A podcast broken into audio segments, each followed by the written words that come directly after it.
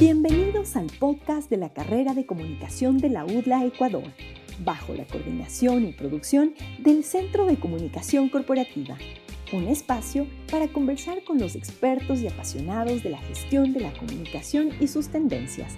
Comenzamos. Hola a todos, ¿cómo están? Bienvenidos a un podcast más de la carrera de comunicación corporativa de la UDLA. Mi nombre es Karen Salgado. Y yo soy Emily Cáceres y juntas estamos cursando el séptimo semestre de la carrera de comunicación corporativa. El día de hoy estaremos hablando acerca de la importancia de las teorías de comunicación, específicamente del interaccionismo simbólico y cómo éste se puede ver reflejado en la nueva forma de comunicar que surgió a partir de la pandemia causada por el COVID-19 y además la implementación de habilidades blandas en la gestión de la comunicación de las empresas. Así es, bueno, entonces para empezar queremos explicarles un poco más acerca de la teoría del interaccionismo simbólico. Esta teoría nace en 1973 por Herbert Blumer, quien desarrolló el concepto de lo que hoy se conoce como interaccionismo simbólico. Es una teoría que durante el siglo XX y lo que va del siglo XXI siguió desarrollándose desde la sociología, extendiéndose hasta otros campos como la antropología y también la psicología social. Y es así como esta teoría analiza las interacciones y también sus significados. Con ello consigue comprender los procesos por, por los que las personas nos convertimos en miembros de sociedades. Claro, y también cabe recalcar que el interaccionismo simbólico se basa en las interpretaciones. Las personas vamos a dar diferentes interpretaciones o vamos a tener diferentes eh, interpretaciones a la realidad y estas van a ser eh, mucho más similares entre las personas que nos rodean. Y de igual forma, esta teoría plantea que no existe una única verdad, sino diferentes verdades. Esto se refiere a que la realidad que se vive eh, siempre va a ser diferente, dependiendo del contexto en el que nos encontremos. Es por esto que el interaccionismo estudia estas relaciones entre las personas y los símbolos, y el objetivo es entender la identidad individual y la organización social. Exacto, y bueno, ahora llevando esto a una situación real, eh, podemos decir que la pandemia fue algo totalmente nuevo y que las empresas ni nosotras estábamos preparadas, ¿verdad, Eni? Sí, la verdad es que eh, la pandemia eh, causó un gran cambio, igual a nivel personal, tanto como empresarial, como lo vamos a seguir hablando más adelante. Sí, y esto fue una nueva realidad y el contexto en el cual todo esto, o sea, este contexto permitió que varias organizaciones eh, prosperen o que lamentablemente vayan a la, a la quiebra. Y bueno, esto también fue una oportunidad para que varios emprendimientos nazcan y sigan adelante, como lo vimos en estos últimos dos años. Y algo muy importante es que la empresa no está sola en el entorno, porque hay una sociedad que la rodea y también hay que entender que necesariamente la empresa se va a encontrar en una constante interacción. Es decir, que la organización va a emitir mensajes con el fin de recibir una respuesta de su público. Claro, entonces esto eh, se trata entonces de una comunicación bidireccional, que es lo que propone el interaccionismo simbólico, a diferencia de otros modelos como el funcionalista, que es más bien uno un modelo lineal de la comunicación, donde no se encuentra contemplado el feedback, es más bien emisor, mensaje, canal y receptor, mientras que aquí el interaccionismo simbólico contempla el feedback, como ya lo dijimos. Y bueno, aquí, ¿cómo esto se relaciona con los miembros de la organización? Ellos deben interactuar entre sí, consigo mismos y entre ellos. Y para algunos, eh, como más o menos ya lo explicamos antes, la comunicación es la transmisión de mensajes eh, entre emisor y un receptor.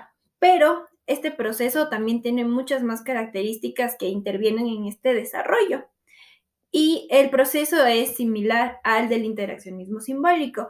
Así que para, eh, para poder explicar este proceso de la, de la comunicación, es más bien en la forma en la cual se transmiten estos mensajes. y podemos encontrar gestos simbólicos, símbolos, significantes, significados, siempre entre dos como ejes o como dos personas, o en este caso la empresa y su público objetivo. Exacto. Claro, y bueno, como para seguir hablando de, de esta parte, algo que quería mencionar es que hay que tener en cuenta que todo comunica y que es fundamental en la organización que exista esta comunicación. El comunicar también interna y externamente va a generar y va a contribuir al fortalecimiento y al desarrollo deseado de la, de la empresa.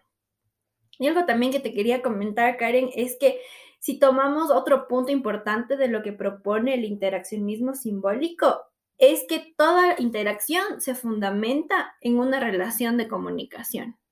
Ajá, y aquí también podemos realizar una precisión en la manera de comunicar, porque esta siempre va a estar evolucionando.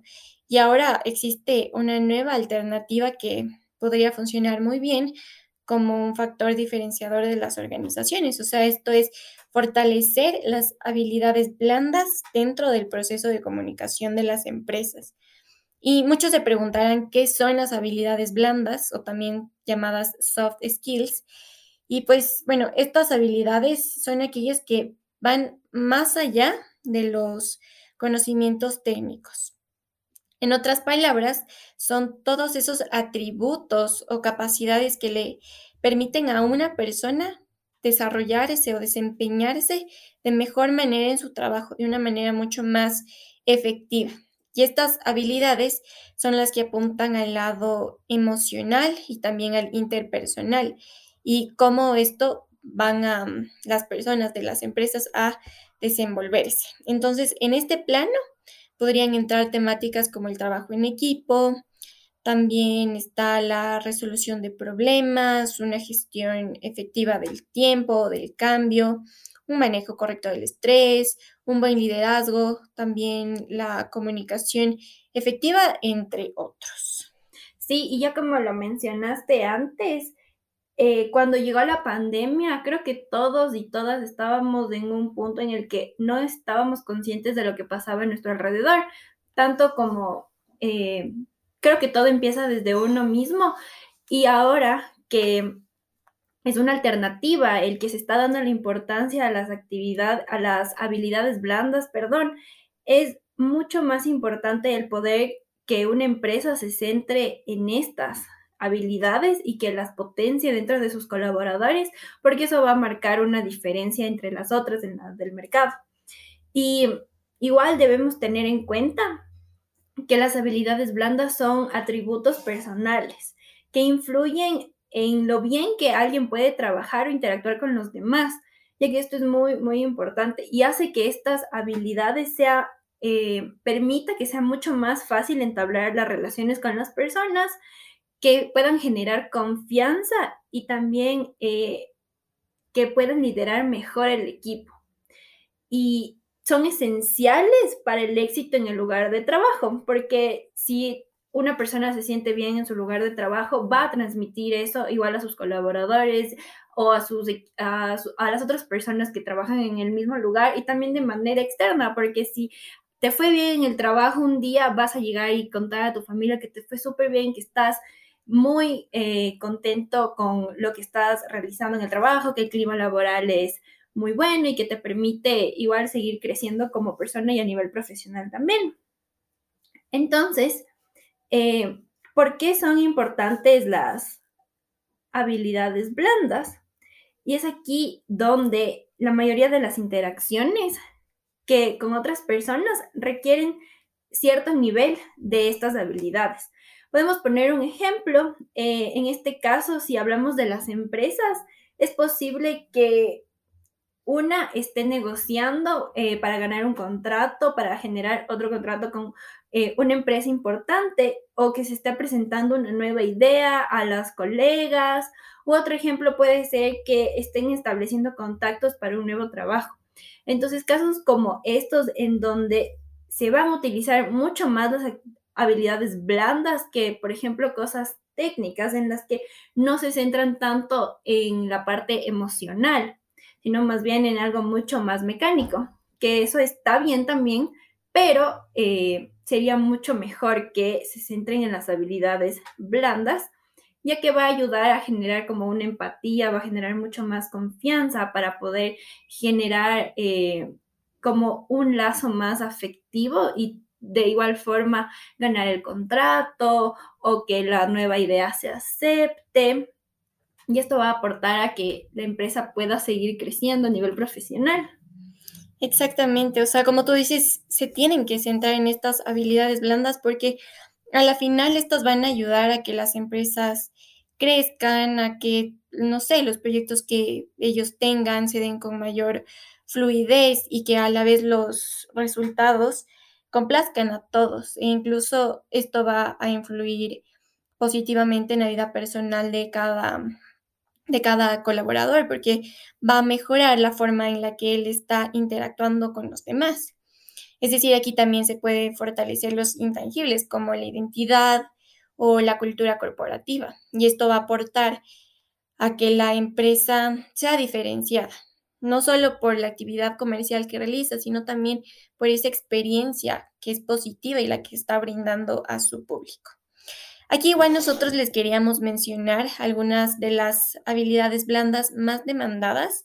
Esto es acorde al informe de LinkedIn en el 2020.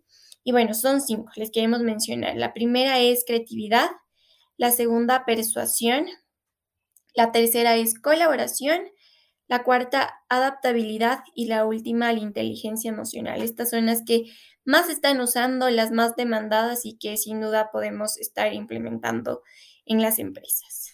Sí, y qué interesante esto que, que pudiste contarnos, Karen, porque la verdad es que no, no se habla mucho de este tema y la verdad me alegra que podamos haber topado este, en este podcast. Así es. Y, y, bueno, como ya a manera de conclusión de todo lo que hemos hablado, tenemos que destacar que la comunicación en sí misma ha evolucionado. No podemos dejar eh, esta parte atrás porque han pasado muchos años y más ahora con estos dos años de pandemia, la comunicación definitivamente ha tenido un progreso. Y sin embargo, no va a ser el último porque no sabemos qué más nos espera eh, a futuro. La comunicación también es la base de toda la interacción social. Esto tenemos que tener en cuenta y como tal es el principio básico es la esencia de la sociedad. Y también al relacionar esto con las habilidades blandas, es una gran oportunidad para brindarle mucha más atención a esta. Así el valor de la empresa podrá crecer y también aportar a nuevas relaciones en el mercado, como ya lo dijimos antes, tal vez entablar nuevas alianzas o contratos que ahora es imprescindible para poder seguir. Así es, Emi, qué, qué chévere que hayamos podido hablar de este tema. Gracias de verdad a todos por escucharnos. Esperamos que este episodio haya sido de gran ayuda para todos ustedes. Y bueno, nos vemos en el siguiente podcast. Chao. Chao, gracias por escucharnos. Este fue el podcast de la carrera de comunicación de la UDLA Ecuador, una producción del Centro de Comunicación Corporativa. Gracias por seguirnos.